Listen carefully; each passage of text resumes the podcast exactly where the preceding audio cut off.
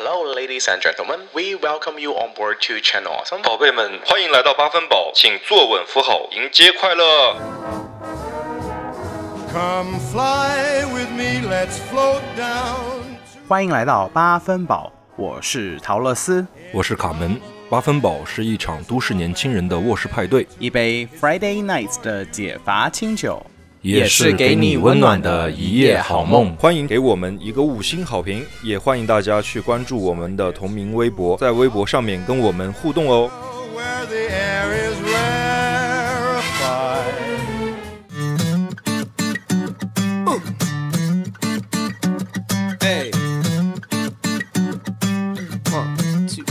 Hello，大家好，欢迎回到我们八分饱的快乐时光啦！大家好，我是陶乐斯。我是考门，然后这一期超级无敌隆重、超级无敌特别哦，因为我们请到了超级大咖，就是我心目中真的是学术界的殿堂了，已经我接触到最高学历的人了，已经。就是我们欢迎在 LA 住的 Damian 教授耶！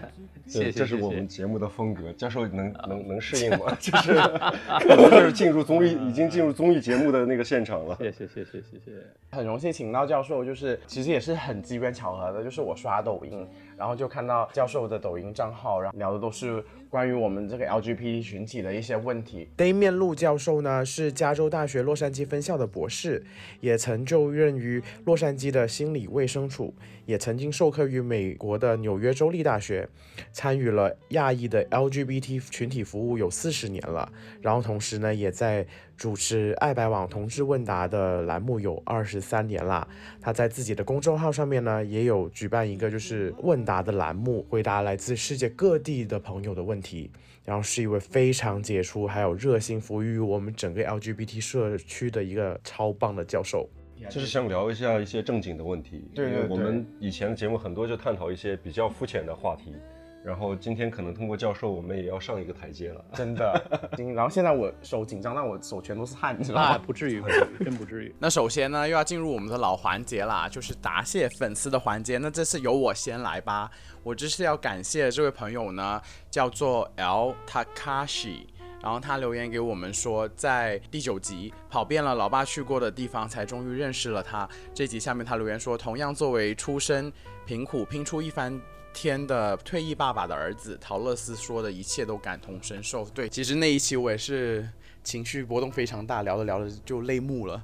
所以我觉得，作为同样都是有个很厉害的爸爸，当儿子应该也不是很容易啊。大家就是多爱爸爸一点。谢谢你的留言。但是不要去外面随便找爸爸。然后我要回复一下我们的一位老朋友，叫冰镇乌苏有点甜，呃，他说：“哇哦，陶乐斯居然还记得我，哈哈哈最近没有冒泡打工人的我，最近天天加班，但是我都在默默的听，没有更新的时候也听以前的，哈哈哈 这位真的是我们的铁杆粉丝了，是你的大迷妹，我跟你讲，是吗？就是她一开呃始每一个女生是吧？女生啊对是女生。你知道他以前的留言，每次都说卡门好好好，卡门声音好好听，卡门声音好好听。呃，当然，当然，就是还是很很感谢你的喜欢。然后卡门最近也是天天加班儿，嗯，然后最近都是非常忙的时候抽出空来跟陶乐斯碰一下节目的事儿。然后打工人的辛苦我非常的明白，然后希望我们的节目呢也在你的辛苦工作之余能够调节一下你的疲劳吧。然后我们也会更加努力。然后让你的这个哈哈哈更多一点。啊、你也可以去听一下我们就是最新那期听众问问答那一集啊，因为那集啊、亚当也来录了，有不少人说亚当声音很好听，看你怎么爱上亚当吧。我觉得那个我们的听众爱上我也不光是因为声音的问题，亚当哪里不好？就是，嗯，因为被你 被你看上了，所以一定是好的。算你还会做。那还有我们还要感谢一位是 Roger，然后 Roger 是呃阿叔，然后阿叔平时其实跟我互动还是蛮多的，给我们了鼓励，然后谢谢阿叔，然后祝你。你也没有留什么留言，所以我就祝你生活顺顺利利，然后一直都是个帅大叔吧，谢谢。嗯，谢谢。好嘞，那话不多说，正式进入我们今天主题，就是要跟教授聊天啦。我想问一下教授，就是呃，因为我们其实不是什么所谓的大 V，也我们虽然节目做的多，但是粉丝其实也不是不多，然后全网也就一千来个粉丝。然后你为什么会同意说跟我们去做这样一期合作的节目呢？其实和 LGBT 相关的的事情对我来讲都是业余志愿工作，和我本职工作并没有什么直接的关系嘛。嗯，那我也虽然最开始是因为偶然的机会，但是到现在也做了二十一、二十二年了吧，就是中国这方面，我在在美国更久一些，在中国这边有二十多年了。合作过的机构呢，或者说台啊，当然有很大的，但是也有很小的。对我来讲，因为并没有什么特别的负担。尤其我现在退休了，呃，也没有，也不需要什么时呃时间准备啊等等，所以我觉得所有的这种声音都很重要嘛。因为其实即使有几个大的声音能够很自然的或者很畅通的发表看法，他仍然还是比较孤单的。而且这个也是一个逻辑问题。如果大多数的同志不能接受自己，你也没有权利要求社会接受你。嗯，你前几天有人问我一个问题。说我找不到其他的同志怎么办？我说我你首先得想一想，找不到其他的同志的最主要的原因，是因为你不敢让别人知道你是同志。那你的想法是什么呢？就是你想躲着、隐藏自己，但是你希望街上看到的人每个人头上都写着。呃，我想问一下教授是怎么从从后面站到前面的？你是从哪哪个时间决定说我要走到前面去做这件事儿？我的经历和你们大家都不一样，因为我是很小就向家人家人出轨了。亲，我我父母应该在是在我十十岁十一岁的时候就知道了，而且也没我也没有什么压力，因为我那个时候在欧洲。十岁十一岁就这么早？我我在欧洲出生长大，所以他们也并没有那么大的那个。我很早就是公开了，我也就是我身边的人都知道。参与公益工作呢，其实最开始是非常偶然。八十年代互联网刚刚出现的时候，我读博的时候呢，互联网开始出现了。那个时候。呃，还是只有文字的互联网，而我们学校呢，UCLA 是研制互联网的主要学校之一，所以我们很早就有互联网。嗯，但是那个时候我们在互联网上呢，除了发电子邮件之外，就只能打字交谈。那个时候在互联网上的这个平台叫 IRC（Internet Chat Relay），一个韩裔的一个学生，他在 IRC 上建立了一个群，这个群里边全部都是亚裔的 LGBT。OK，这里边呢，大概有百分之六十到七十是在美国的留学生，剩下的呢有来自于台湾的、韩国的、日本的、新加坡、马来西亚、印度尼西亚、菲律宾等等各个国家的，我也参与过，就是和他一起，大家其实就是聊天。那后来呢，这个韩裔的这个学生他毕业了要回韩国了，他就想把这个平台交给一个人，因为他觉得呃必须有人管，不能就这样让他们就是这自生自灭，因为偶尔还是会有或者恐同的人。或者是比如说 pedophilia，那就这样的人会进入这样的进入来进来，所以呢，呃，他就就是在这个群里面问大家谁有谁愿意来接。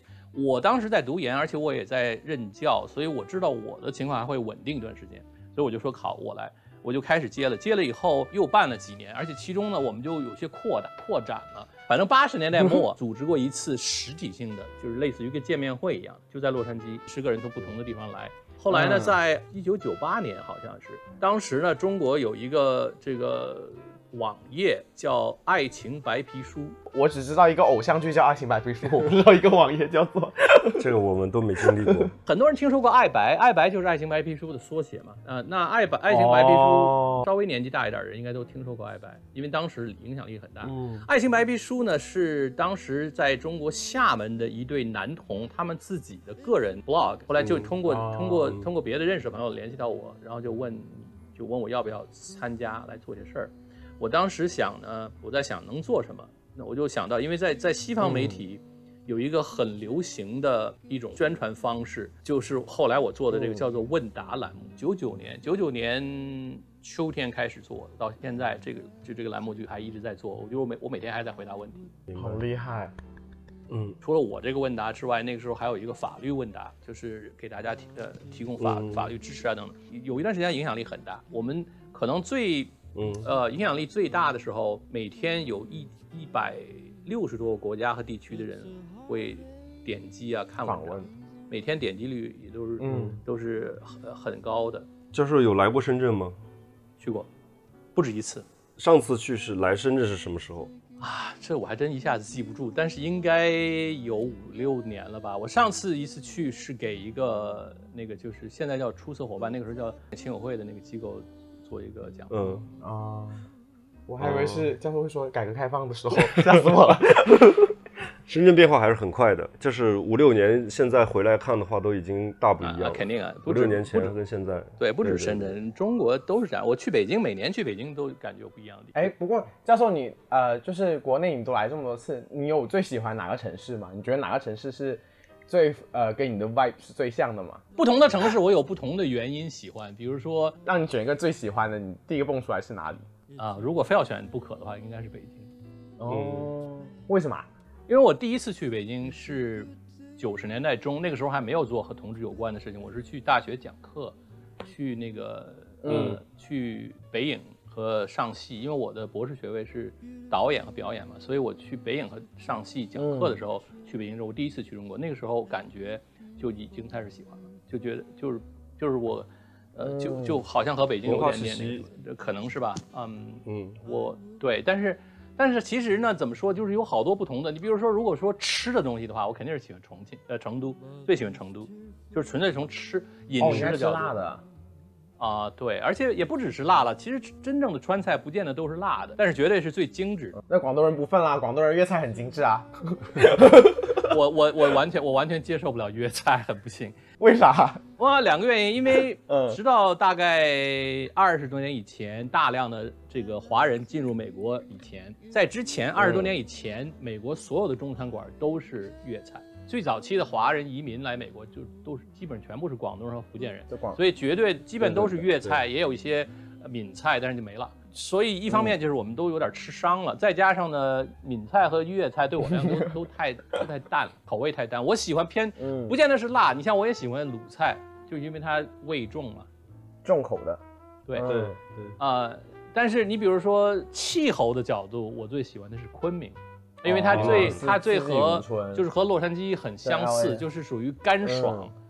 呃，你像你广东，我最受不了。我有一年是十月下旬去广州的，我都觉得热的热不能想象，就是因为那个热是一种湿热嘛。我们这儿就是我我们这边的三十度你会觉得很舒服，但是广州的三十度我就觉得呼吸都困难。对的，对，所以所以很难说就是一个地方。我也喜欢山西很多地方，因为我对中国历史很有兴趣。山西。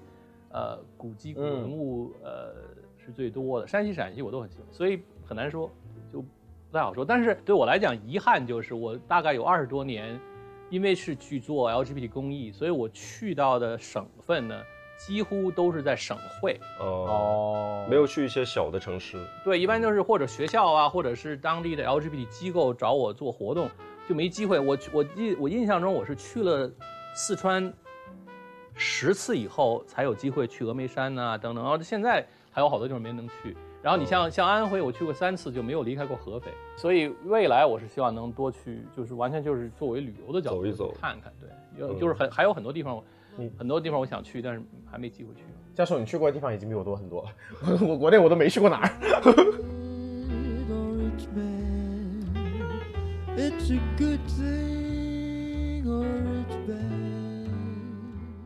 教授，其实我我们是我们俩是在深圳嘛，然后年纪的话，都我们俩都是三十左右吧，嗯，都是三十左右。然后其实像我的话，进入就接触这个圈子，接触我们这个群体，也就是在我二十五岁左右的时间。我比他早一点，他他更早一点，对我是比较晚的。我最早的时候接触这个圈子，还真的就是在豆瓣上。当时豆瓣和那个百度贴吧是我最早接触的，因为我当时也不知道有什么软件也好，嗯，什么社交媒体也好都不知道。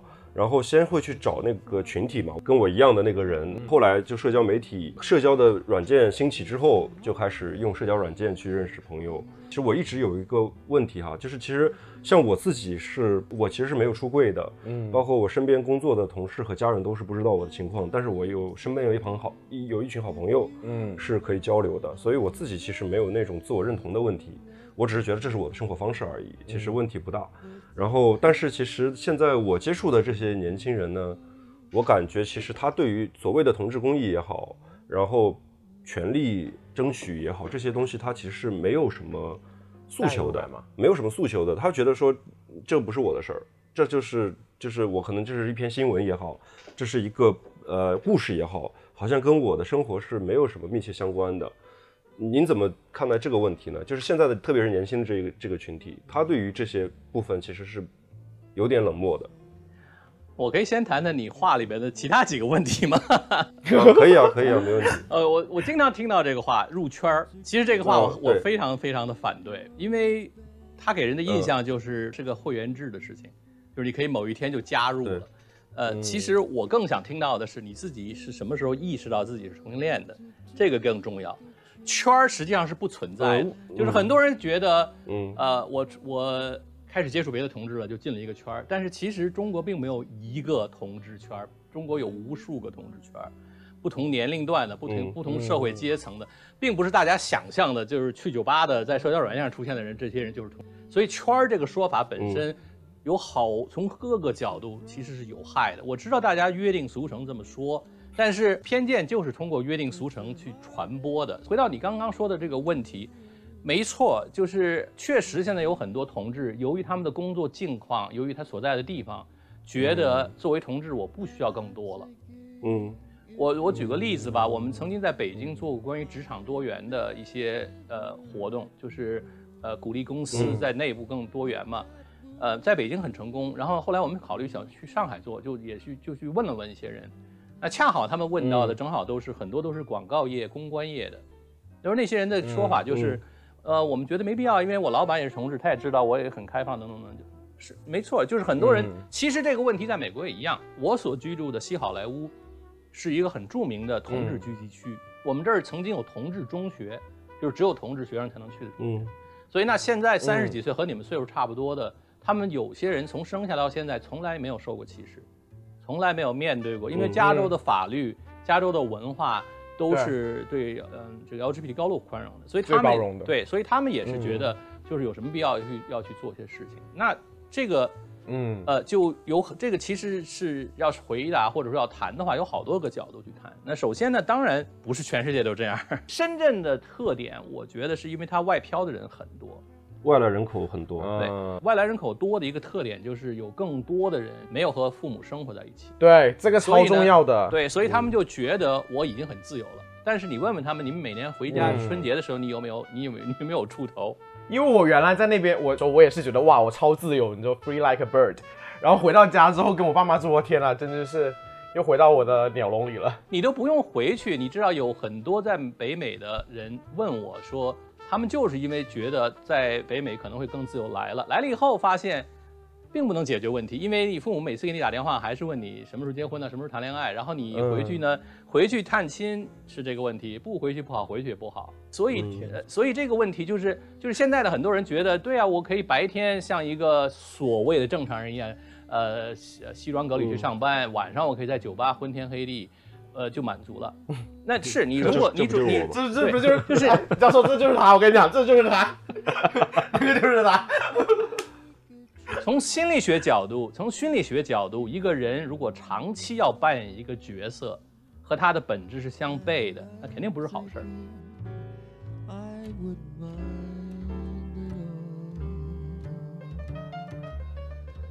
Love is tearful.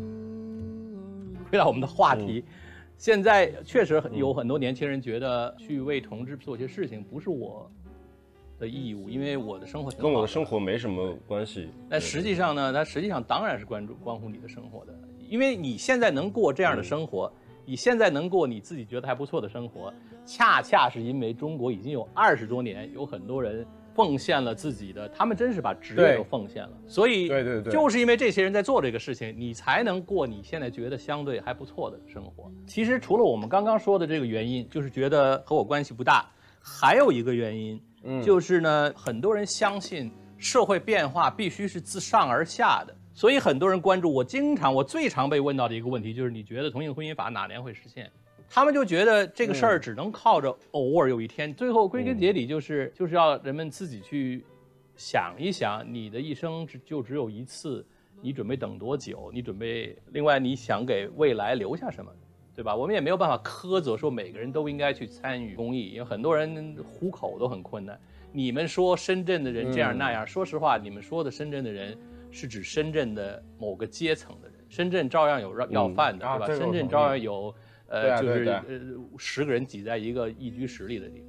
但是哎，教授刚好聊到这点，不管是在国内还是国外吧，一段感情对于同志来说，我觉得是蛮珍贵的。我身边好像也没有很多人真的正儿八经谈了很多很多年，趋于稳定的一个状态。如果引到同志养老问题上，你觉得会不会是一个相对说没这么稳定的一个亲密关系，会对以后未来自己的养老生活会有一定的影响？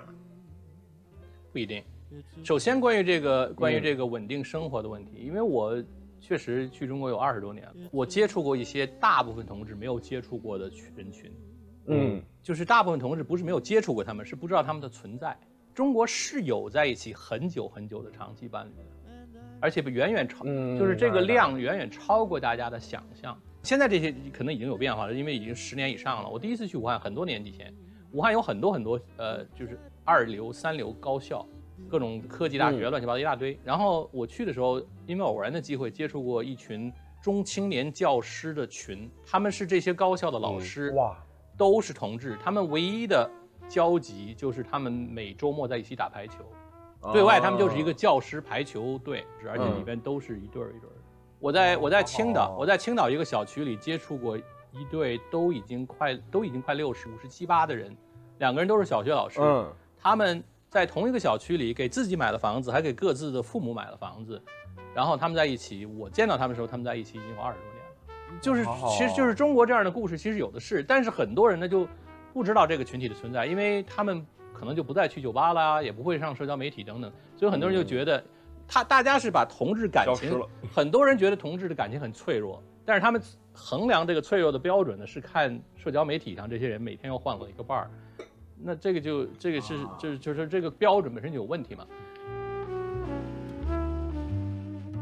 感情关系这个事情，其实在中国是一个不仅涉及到同性恋的问题，也涉及异性恋的。这个我以前在中国讲课的时候，实体性讲课的时候，最受欢迎的一个讲座是叫做“恋爱文化和恋爱技巧”，两个多小时要讲关于谈恋爱。因为中国实际上现在你们这一代，甚至你们父母那一代，其实没有没有过很健康的恋爱文化。这么极端了已经，我要哭了。就是现在还是这样，就是大学毕业以前最好学校啊、家里都告诉你连想都别想，但是呢，毕业以后马上就逼着你结婚，好像这是一种先天的本能，但这个不是，就是真正的自由恋爱，它是需要技巧和能力，是要需要学的。那所以对的中中这国每一句都说到，每一句都说到说到说到我的搭档的心坎里去了。很多人给我讲他们的感情关系问题的时候，我会问他们一些问题，然后你就会发现，问题出在他们最开始恋爱的时候。比如两个人认识，昨天有一个人跟我说，他们认识了，呃，两周多就决定同居了。嗯，你你这个时候，你这个时候决定同居，就是根本完全完全没有根据的。所以，所以未来出现问题也是百分之百的。对，所以，所以其这个是另一个话题了，就是我们要去讲的话，是个很大的话题。我很多关系是缺乏坚实基础的，比如说同志们可能分手比异性更频繁，是因为异性婚姻往往会有一些其他因素影响了，就是比如说有孩子了，或者说约束啊共同房产等等，所以他们并不是说他们的感情状态更好，固我觉得其实也差不多，但是呢，他们可能勒绊更多一些。有有些人觉得这是个好事儿，嗯但其实如果两个人感情关系不好了，但是是因为各种呃很现实的原因勒绊在一起，外在，的束缚，这个其实是坏事儿。这样的关系最容易出现家暴。简单的说吧，养老这个问题也是全中国要面对的问题，不是只是同志要面对的问题。对对对对对对。现在很多人说你不结婚不生孩子怎么养老？问题是你们这一代有多少个父母是靠你们养的？实际上已经不多了。也没有你们这一代不对对对啃老，家长就已经谢天谢地了。比如说，很多人担心说我啊，我不担心，比如钱呐、这些，我担心的是老了以后谁在医院里看护我，我病了谁去陪我等等。嗯我觉得大家忽略的一个现象，就是一个人入了医院，家子都要在那儿野营住在那儿，或者至少要派人，这个是在世界范围内是特例。但是其实我做医生的朋友对我说，家人的存在有的时候其实对治疗本身是很有妨碍的。第二个担心就是很多人觉得养老怎么办？那也是因为现有的养老设施，很多人觉得去了以后会过得很郁闷。这些东西现在中国没有，但是你们老了的时候，百分之百会有的。现在其实也有一些在起步了，其实对的，这个产业现在在中国是在起步。所以中国的同志，你如果担心养老，你需要做的就是理财和积蓄，这个是没办法的，就是对吧？你要想有更好的养老环境，你就得多花钱。所以大家是一天到晚说哦，我不结婚没孩子怎么办？有孩子不见得能解决这个问题，但是你必须有我也积蓄想说这个。所以未来绝大多数人必须自己准备自己的养老。社会的呃这个呃服务和设施早晚会跟上的，因为这是社会需求，而且它也是商机。这个是不分同性或者是异性的。这个和同性异性没什么区别，而且我不我是反对同志单独去养老的。同志们最想看到的是，我们可以和所有人一起生活，而而且被同一样样的对待。对，April in Paris. 如果你喜欢我们，欢迎给我们一个五星好评，也欢迎大家在我们置顶微博上扫描二维码打赏我们。What have you done to? 您就从事公益这方面，呃，我们说是出于一个美好的愿想也好，使命感也好，就是这么多年下来，假如我很好奇问你说，呃，一直这么久，让你想到觉得最有趣的一件事情，你你会是你你你会说是什么事情？就是遇到这么多形形色色的人，太多了，因为因为我每天要回答一堆问题，对，你会接触很多大家想象不到的事情。你比如说，我在啊我有一次在四川遇到一个人，他是个狱警，就是监狱里的警察。哦，狱警，哦然后呢，他和另一个狱警相爱了，而那个狱警呢是在另一个监狱。还好不是跟犯人相爱。哎，我觉得已经是 porno 的剧情了。其实我正要说，狱警的生活和犯人是差不多，他们要住在监狱里大概一个月，然后出来几天，然后又住一个月这样，所以他们其实是跟犯人没什么区别。所以他们两个就长期的见不到面，因为两个人在两个不同的监狱。后来可能因为实在坚持不住了，就告诉他们领导了，然后领导就把他们调到同一个监狱去了。出柜了吗？你的意思是？对，哇，好棒啊！这是二零零五年时候的事情。所以就是很多都认为，呃，我的家庭啊，我的环境啊就不允许啊。但是实际上呢，呃，也难说，没那么糟就是不是你想象。就我有我这么说吧，零六年零六年有一次我在北京开会，当时是国家 CDC 呃组织的一个和 HIV 有关的会议，所以当时的这个会议嗯参与的人是这样，就是由国家 CDC 要各省和市的 CDC。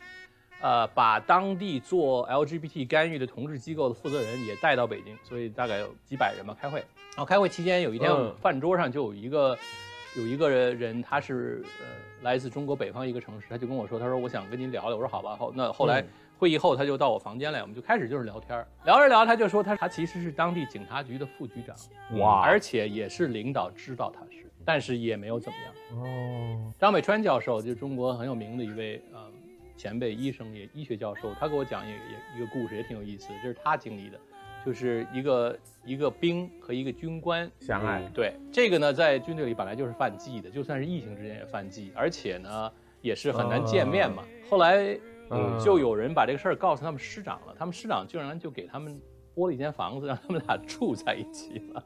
不像很多人想象那样，就是中国是千千篇一律的这。么难。汶川汶川地震以后，我们有志愿者去当地周边去帮助灾民，呃，就是恢复生活嘛。嗯然后有志愿者去了一个很小的一个村子，就是在汶川附近。这个村子是主要是出木耳的，然后他们就嗯发现那个村子里有两个三十几岁的男童，就一直在一起生活，整个村子都知道。然后也没怎么样。还有一位七十，当时已经七十岁了，十年前已经七十多岁的老爷爷，然后就一直在一起，也是村子里人都知道，而且还给他们呃送吃的呀，帮他们等等。所以，所以真的不是像大家想象的那样，就是社会是一个呃划一的，没有没有可怕对，嗯嗯，当然我现在讲的是一些听起来挺美好的故事，当然也有非常黑暗的故事，所以没办法说有某一件事情特别有特别特别那个意思，因为就是您太多了刚才说的这些其实已经是非常有趣了，我觉得。像比如我刚刚说的这个，就是和我联系过的，呃，最小的现在大概嗯十岁不到，九岁吧，最大的八十多岁的。然后里边，就像我刚刚说的，有有各行各业各种各样的人，省一级的官员和他老婆一起联系我，嗯，军一级的啊军人，嗯还有大学教授、医生、僧人、尼姑、嗯佛学院的研究生，呃，警察，我刚刚说了，狱警，什么样的人都有。哎，每个人遇到的问题就很差别很大。北京，你们我不知道你们熟悉不熟悉？北京也有一个回民区叫牛街，呃，是清朝就开始，他他应该比较懂。对，清朝就开始的一个回民区。然后呢，而且它有一个很有名的那个武术学校，武校在中国很有名。有一次有一个有一个人他联系我，他就是这个武校的青年教师，也是一个优秀的武术家，而且他是一个回民武术世家的传人。哇！所以他要面对的关于出柜这件事情，就牵涉到宗教文化，很多很多，对吧？呃，我我还认识一个人，他是中国现在最大的酒业公司之一的继承人，所以他也是处于这种就是。呃，家族责任非常非常的大呢，但是他自己的生活啊等等怎么去协调？所以，所以确实，但是呢，面对的时候，人和人之间就不一样了。很多人就觉得啊，这样的情况就肯定不可能，但是就不一定。嗯，我觉得每个故事说出来都好，让我想到那个电影《蓝雨》。蓝雨啊，断背山这样的电影，要说又说一大堆呢，其实这都不是什么好的 凄美的爱情吧。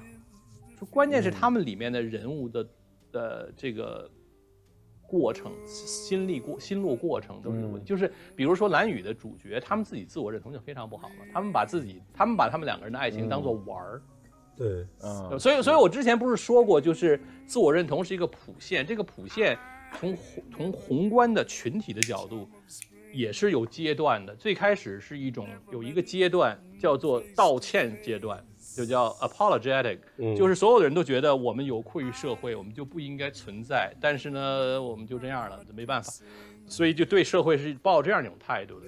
到后来的慢慢的这个呃自我认同变好，要求社会平等公平等的对待遇等等，这是一个谱线。你比如我刚刚我我对你们说过，就是爱白早期曾经有过一个同志文库，九十年代末两千年初。那个时候，那个上面发表的同志小说，有的文学水平其实非常高，因为同志里面有才的很多嘛。但是呢，我们后来后来谈起这个事情，就发现的共性是绝大多数都是悲剧，就是很像蓝雨那样，就是很像蓝雨啊，两个人很好的爱情，然后突然一个人车祸、癌症死了，没了。嗯，因为因为当时的同志他根本就没有能力预想两个同志是可以幸福的在一起，长久的在一起。所以他们能想到的结局就是，干脆让他们死掉。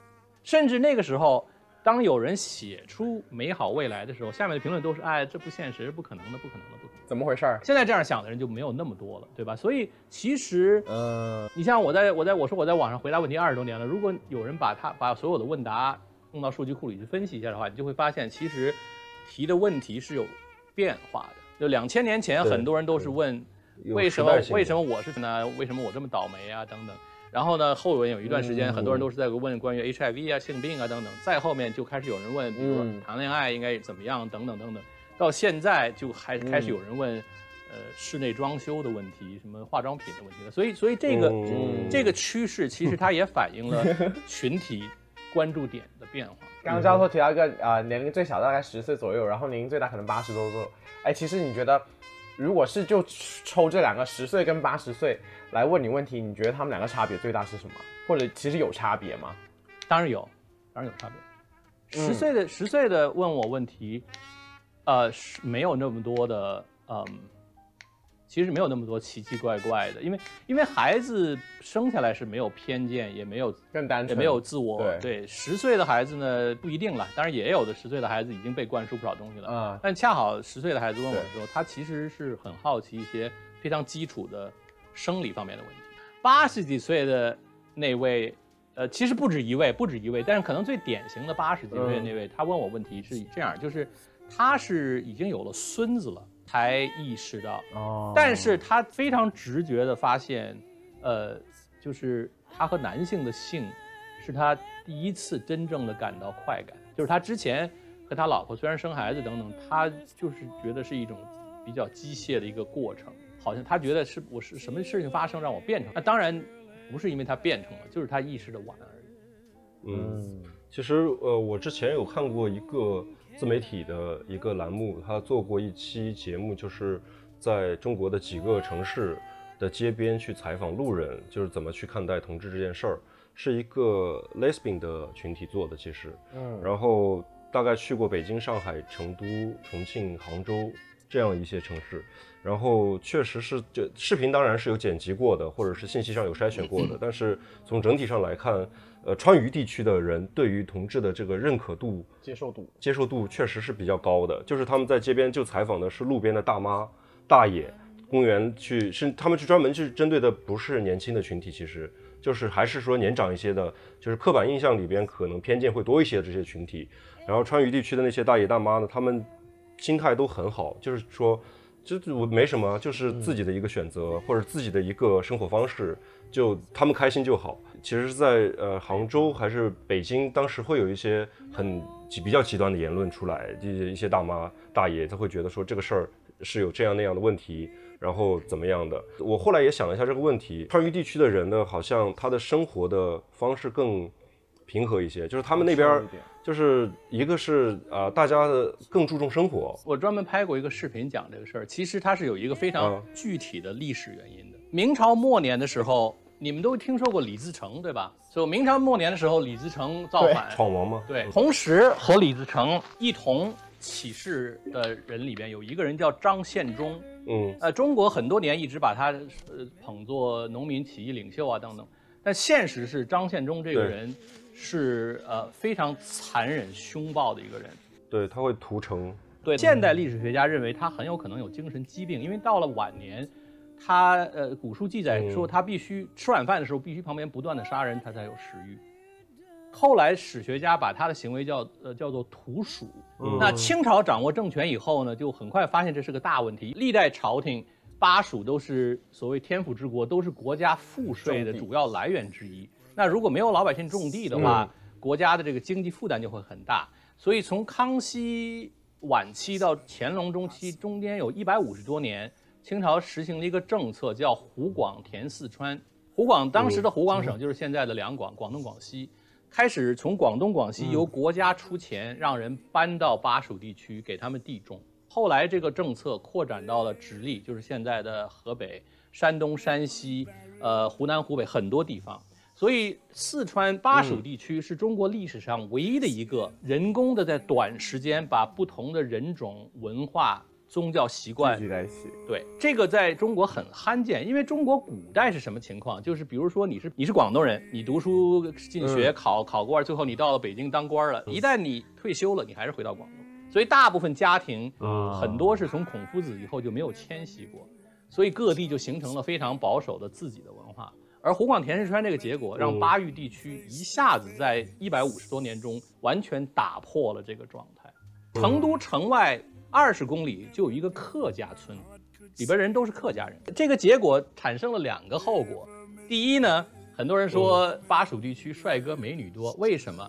说的简单一点，就是因为杂交优势。混血，对，啊，对对对，就是因为本来中国人的地域感是非常强的，越偏北个子越高，脸越平；越偏南呢就小巧玲珑，但是表面这个表面的这个脸上的这个起伏会很明显，然后中间是一个普代嘛。但是你当当你把这些人都混在一起，让他们通婚以后生下来的后代就会有所谓的这个种族呃通婚的优势，这是第一。那文化上呢就会相对更。更接受度会更广泛，因为大家就忽然发现，原来有这么多对，有这么多不同的生活方式，并不是只有一种是对的或者错的。所以，所以所谓巴蜀地区包容度高，还有人说巴蜀地区零多，其实也不是，或者说同志多，其实其实就是就是因为它包容度高，所以更多有历史原因的。对，更多的同志敢于让自己让别人看到，这也是为什么四川话是基本上南方人能听懂，北方人也能听懂。所以四川话为什么叫官话呢？就是因为它其实是，就是我们现在认为很久的四川的东西，其实没那么久的历史。四川话没那么久的历史，四川吃麻辣没有那么久的历史，这些都是相对比较近代的事。说起巴育，我还可以给你讲一个故事，也很有意思，而且我觉得有点遗憾。其实中国错失了很多研究中国 LGBT 历史的机会。我零四年的时候去成都，听到有人给我讲一个事儿，什么事情呢？就是四川在明朝、清朝的时候，曾经有一个。地下帮会，有些人把他们叫做土匪，但是他们自己觉得他们是好汉嘛。这个帮会叫袍哥会。当时四川的袍哥呢，为了他们作案方便，他们发展了他们自己的一种隐语，就是他们可以在茶馆里大庭广众下，就所谓的行业黑话。对。就是他们自己的黑话，就是他们在茶馆里看到一个有钱人，他们就可以讨论我们怎么到他家去等等，就直接在他面前说，那个人听不懂。那后来呢？为什么这个事儿很有意思呢？就是这个朋友跟我说，他说七十年代的时候，四川的同志在袍哥黑话的基础上发展了一种同志黑话，所以他们两个人可以在公交车上非常公开的对一个帅哥品头论足，但是那个帅哥不知道他们在说什么。他跟我讲这个事情以后，我就说：“我说如果这个事情如果是呃在很多国家，肯定就会有一个语言学的硕士、博士或者硕士来做一个论文调研来研究。但是但是就没有人做嘛。那后来我再去，我我一一零年、一一年再去的时候，他们就说会这个话的人已经几乎都死了，所以这个东西就失传了。天而且没有被记录下。嗯，就是就是你在各处走这样的故事，你会听到很多很多很有意思的事情。”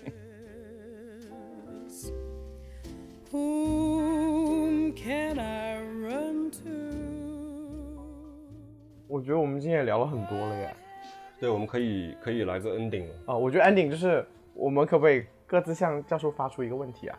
我们在呃国内的会经常会讨论一个问题，叫同志的生活方式。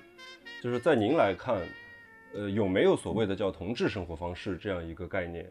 没有，也不应该有。我们希望社会是多元的，我们不希望所有人都活得一样。而且你一定要记住，我我为什么说关于这个让性倾向和你的人生有机结合，就是因为你的性倾向只是你人生的一个指标，就好像你的籍贯、籍贯、你的年龄、你的身高、你的学历、你的专业等等，它只是这些诸多因素中的一个，它并没有决定性的作用。你没有必要说，因为我是从小要这样生活，这个想法是有。现在很多小孩子。中学的小孩就跟我说啊，我小学的时候有宏大的理想，我想做宇航员，我想做。现在我发现我是，我觉得都没戏了。这就是你自己这么想而已，没有什么。我认识我知道同志有非常杰出的科学家、金融家、律师，呃，做什么都可以。你你没同志没有一种生活方式，同志可以对于所有人来讲其实都一样，只要你不伤害别人，你想怎么生活想就怎么生活，别人没有权利去评价。对，为什么问这个问题也是这个，嗯，这个原因就是我现在接触到的一些呃年纪偏小一点的，比如说刚出入社会的这些群体的朋友，他可能会只看社交媒体给到的一些信息，觉得说这就是同志生活，他们生活的比较精致也好，然后每天在跑各种 party 也好，就是这种就是生就是同志，就是就是 gay lifestyle，就是这样一种方式。但其实很多同志都是。普通的、平凡的，在自己的工作岗位上，跟所有的异性恋没有什么本质的差别的，在生活。嗯，在社交媒体上出现的人，也是在过普通的、平凡的生活。没有普通平凡，只有一种嘛？普通平凡本身就是很多很多种。我这么说吧，你比如说你刚刚说的这些朋友们，他们可能只看，比如抖音。我呢，就是为了就是为了试验这个事情，所以我也同步到快手上。快手上的观众就完全不是同样的一个状态。因为它代表的是另一个社会阶层，另外一个受众啊，这又又是一个很大的话题了。就是其实 LGBT 群体内部的自我相互歧视以及对别人的歧视还很严重。很多同志是呼吁社会不要歧视，但是他们自己歧视别人觉得很正常。所以每次有人问我关于怎么去解怎么去解决歧视这个问题，我总是说你得先从自己做起。你要做不到不歧视别人，你就没有权利要求别人不歧视你。OK，非常好，赞同赞同赞同。教授，如果说要经营一段长期的呃稳定关系，一段好的关系的话，如果想要向你讨一个秘诀，你觉得最重要的秘诀是什么？基础要打好。简单的说吧，我这么我就给你举一个最简单的说法。虽然我这个不是绝绝对的在比较对错啊，只是一个侧面。美国前几年有一个社会调查，它包括了同性恋、异性恋、男性、女性各种年龄段、各种文化背景的人，大是几十万人。调查的结调查什么呢？就是问他们从认识到决定在一起需要多长时间。这个决定在一起可能是婚姻，可能是呃非婚姻，但是一对一了。不论怎么样，就是从恋爱从开始认识，经过这个恋爱阶段，最后到决定要在一起，在美国平均是三点三年。OK，我在我在我的微信朋友圈里发了以后，下边一清一色的评价都是在中国我们三个月就搞定。三个月你就搞定，很可能三年就结束。三个月算长的。我当然这么说是过度简单化了，但是感情关系就像你盖楼一样，你在沙滩上建楼不打桩，它就要塌。包括比如刚刚我说，我现在对年轻人，三十岁左右的年轻人和和更年轻的，我对他们的忠告就是不要和没出轨的人谈恋爱，因为你很有可能就是浪费自己人生。而且你自己如果还没出轨，也别谈恋爱，因为你对自己对对方都不负责。这个听起来可能有点苛刻，但是因为我确实是接触过太多太多，包括在一起十五年的，最后分手就是因为一方嗯，坚持不住了。迫于压力，，对，就是恋爱之前你要做哪些准备？恋爱本身是怎么去进行的？有了爱情怎么维持？很多人觉得一旦有爱了，我就可以嗯高枕无忧了。其实这个时候嗯更、不更会对经营了。其实说实话，获得爱情和维持爱情比较起来的话，后者是要难很多的，对吧？然后最后一个阶，更难做的最后一段呢是，如果感情关系破裂了，你需要做什么？就是其实它是有一套系统的东西。现在我觉得最让我有时候很痛心的就是很多人就是因为方法错误，最后就没办法再继续。嗯，OK，好，那我们今天就超级无敌，谢谢教授嗯愿意来我们节目跟我们聊天，抽出宝贵的时间，超级开 心。很宝贵。好，然后我们我觉得我们也学了很多，再次谢谢教授来，感谢，拜。拜拜。